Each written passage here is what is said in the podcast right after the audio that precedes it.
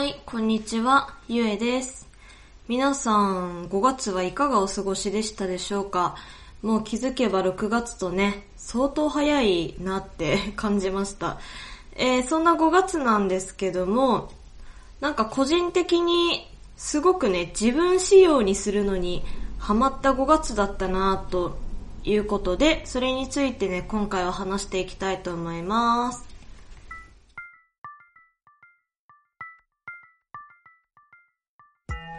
はい。全部で3つあるんですけども、まず1つ目、ベイプですね。これは前にも話したと思うんですけども、中でも、あの、いわゆる本体部分って言われてるそのバッテリー部分のデザインですね。スタビライズウッドっていう材質のものを使った、まあ、デバイスを買いまして、で、そのスタビライズウッドっていうのが、えー、木にね、レジン流し込んで固めましたよみたいな、そういう感じの材質になってまして、で、えー、定期的なメンテナンスでどんどんね、色が深くなっていったりとかするそうで、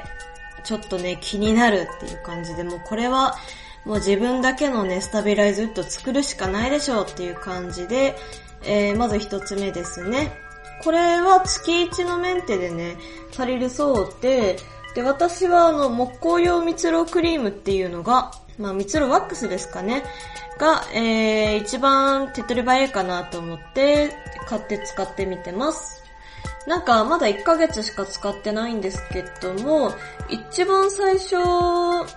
に、その、触った肌触りより結構しっとりしてて、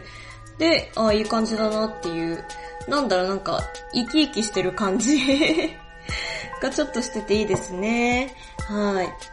がっつりツヤ出したいわけじゃないので、私は、えー、なんだろう、なんかそういう、えー、なんて言うんでしたっけ、なんか削ったりとかしてないんですけど、まあ、やりたい人はね、やってる方もいるそうで、結構ツヤツヤになってて、あ、すごいなって大理石みたいな感じになってる人もいますね。はい。で、これが一つ目でした。で、二つ目、腕時計です。えー、前に、もう5、6年使ってる腕時計私あるんですけど、そのね、ベルトが外れまして、で、本側のね、なんだろうあれ、ワニかな？これ、これワニだと思うんですけど、ワニかなんかの革でして、で、それが外れちゃった。まあ、5年も使っててね、逆に、あの、ボロボロになってなかったこと自体が奇跡というか っていう感じで、ちょっと、もう使えないってなっちゃったので、最近ね、変えました、時計屋さん行って。で、えっ、ー、と、また同じ材質のものがあったので、私、オリエントっていうところの腕時計が好きで使ってるんですけど、えー、そこの純正品扱ってる時計屋さんに行って、で、そしたらなんかちょうどいいベルトあったので、そこで、えー、買いました。で、今度こそはね、しっかり使うぞと。で、今まで結構、なんでしょう、時計自体が防水なんですけど、それをいいことにね、ベルトまで結構水バッシャバッシャかかっちゃってたみたいな感じなところあったので、なんか、食器洗う時にいちいち外すようにしたりとか、で、えー、それこそメンテナンスでちょっとクリームをね、塗ってみたりとかしております。これも月1のメンテナンスでいいそうなんですけど、なんか、やっぱ塗ると生き生きする感じがしますね。なんかこの感じ、すごい、なんだろう、なんかツヤが、ツヤがなんか補填されたっていう感じですかね。なんだろう、なんか新品っていう見た目にはならないんですけど、それでもやっぱりなんか味が出てくるというか、使わないと出てこないような、えー、模様が出てきたりとかしてます。はい。例が二つ目でした。で、えー、次三つ目ですね。万年筆なんですけど、あのー、前に使ってたっていうか、今まで好き好んで使ってたボールペンのインクが切れまして、で、まあ、いっそのことだからちょっと変えるかと思って、万年筆ちょっとね、気になってたんで、いろいろ調べてみたんですけど、買ったのはね、パイロットの書くのっていう万年筆でして、あのー、めっちゃね、調べた後に気づいたんですけど、ちょうど5月8日のタモリ、タモリクラブで、デコ書くのっていうあの、魔改造みたいな感じで紹介されていた万年筆ですね。なんか万年筆っていうのは、その、書くたびにペン先が擦れて、で、自分だけの書き心地になるよっていうところにね、魅力があるそうで。で、えー、私結構、なんでしょう、なんかそういう書き心地とかはなんか、すごく、なんでしょうね、結構こだわってるところもあったりしたので、ちょうどいいやっていう感じで、ちょっと導入してみました。で、その書くのってその、それこそタモリクラブで紹介されてたじゃないですけど、なんでしょうね、なんか自分好みにカスタマイズっていうかそのデコるみたいなね、のが文化の一つになってるそうで、まあでも私的には、その自分だけのね、書き心地にしようっていう感じで買った感じですね。で、その万年筆について詳しく話していくんですけど、最初、ララビギンっていういつも出してるそのファッション雑誌に、ラミーっていう会社が紹介されてまして、その、毎月、毎月、その、その月に一個、有名な会社を大解剖する的ななんかそういう感じの有名な会社を知っておこうみたいな感じの、確か先月は物消しゴムとかだった気がするんですけど、なんかそういう感じで、えー、定番商品をね、あの、しっかり知っておきましょうみたいな、なんかそういうコーナーがあるんですけど、そこで、たまたま、ラミーのね、サファリっていう万年筆が紹介されてまして、で、えー、めちゃめちゃいいじゃんと。デザイン、デザイン的にめちゃめちゃ好きで、で、その万年筆についてそこで知って、で、あの、書くのもラミーのサファリも、どっちもグリップ部分がね、三角形なんですよ。で、えー、これによってね、万年筆のしっかりした書き方がわかるからっていう、持ち方がわかるから、初心者におすすめっていうものらしいですね。で、で、その、なんでじゃあ書くのを買ったのっていう話なんですけど、文字を書いた時の太さっていうのが万年筆はだいたい4種類くらいあって、で、えー、私はね、もともと、もう極細タイプのボールペン使ってた人間なので、一番細い太さの EF っていうタイプを、まあサファリでね、買おうかなと思ってたんですけど、その書くのと比較した時に、書くの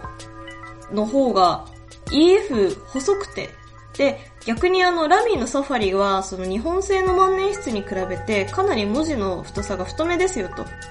同じ EF っていう太さのタイプでも、結構その太さに違いがあったりとかレビューで見たので、それでちょっとどうかなって思って、とりあえず書くのをね、一番細いところから、えー、攻めていこうと思って書くのにしました。ほんとね、それ以外だったらね、ラミーのサファリがいいなと思ってたんですけど、個人的にはね、書くので正解かなっていう感じですね。その万年筆を今後、ボールペン代わりとして使っていくっていう姿勢は変えないつもりなんですけど、その、書くの、やっぱ、あれですね、その初心者に優しいっていう点と、あとボールペンがいかに細いか、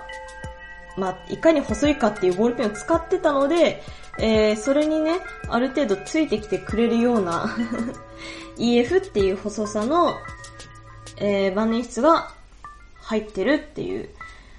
ものを買おうと思って書くのにしました。なんで今後ね、ラミーのサファリになるかもしれません。で、そのボールペンなんですけど、あのー、結局、万年筆っていうのはなんかボールペンより太いのが当たり前なんだなっていうことに気づきましたね。で、その今まで愛用していたボールペンが、ユニボールのシグノっていうもので、で、太さ 0.28mm だったんですよ。もう0.3ミリですら太いと感じちゃったんで、0.28ミリにをずっと使ってて。で、なんでその、いざね、手帳とかノートに書くと、結構その、太いなって感じちゃう。で、その、太さで文字つぶれとかが起きたりとかして、で、なんかそういうのでなんか、情報量多く感じるっていうか、目が慣れないっていうか、なんかそういう感じですね。で、結構その書き方次第でまだマシにはなるので、ちょっとこれを機にね、字も矯正しようと思いました。ちなみにですね、その三角グリップで持ってみたときに、今まで持ち方が違っていたことに気づきまして、今までずっとペン持つときって支えるのが薬指かな？薬指だと思ってたんですよ。なんですけど、本当は中指なんですね。で、そこで気づいたんで、ちょっとこれを機にっていう感じで、えー、しっかり3本の指でね、持つようにしようと思いました。今まで4本で持っちゃってたんで。はい。っ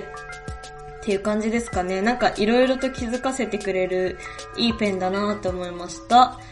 まあにしてもね、あの私結構その定期的に何かを徹底的に調べたり学んだりしてはノートにどんどんメモしてって、で、後で振り返るみたいなことをね、してるんですけど、あのー、この間買った本一冊まとめるのに8ページくらいかな、使って。そしたら、インクが3分の1くらいに減りましたね。あんまり書いたつもりなかったんですけど、インクの減りが早いなという印象でした。今後ね、あの、インク沼っていうのがあるらしいですけど、そっちには頑張ってハマらないようにしたいかなとは思ってます。でも、マネ室いいなって感じました。はい。今回はそんな感じで、えー、5月にハマったものでした。ね、自分仕様にするのって結構奥が深いというか、今までもそういうのすごい憧れてたりしたんですけど、あんまりその実家にいた時の環境が良くなかったりとか、あの余裕がね、なかったりとか、金銭的な面でも時間的な面でも余裕がなかったりしたので、なんかこういうゆっくりとね、メンテナンスしたりできるのはいいことだと思います。心の余裕もね、若干あるのでいい感じだなっていう感じですね。さて、で、6月なんですけど、6月はね、お洋服に、えー、ハマりそうでして、もうすでにハマっておるんですが、それについて、えー、調べたのを多分ノートの方に、えー、投稿すると思われます。ちょっとね、視覚的な情報なので、お洋服っていうのは。なので、ポッドキャストでは、まあ、ちょろっとしか情報出せないかなとは思ってます。まあ、良ければね、ノートの方を覗いていただけると嬉しいですが、あんまり楽しくないかも。とりあえず、私はもう1から、1から始めるタイプなんで、その服の絵を描けるようにちょっと絵の練習をしようと思ってます。ねどこまで遠回りなんだって話ですけど、ちょっと頑張ろうかなと思います。はい。っていうことで、今回は終わりたいと思います。えー、全然、その、自分で、話題とか作れちゃうっていうか、常にいろんなことを考えちゃってるので、それをアウト、アウトプットするね、あの、事柄が結構多いので、あんまりネタ切れすることないんですけど、よろしければね、コラボとかしたいなと思ってるので、お声掛けくださればとても嬉しいございます。よろしくお願いいたします。はい。っていう感じで、ちょっと声枯れてきたんでやめたいと思います。それではさよなら、よろしくね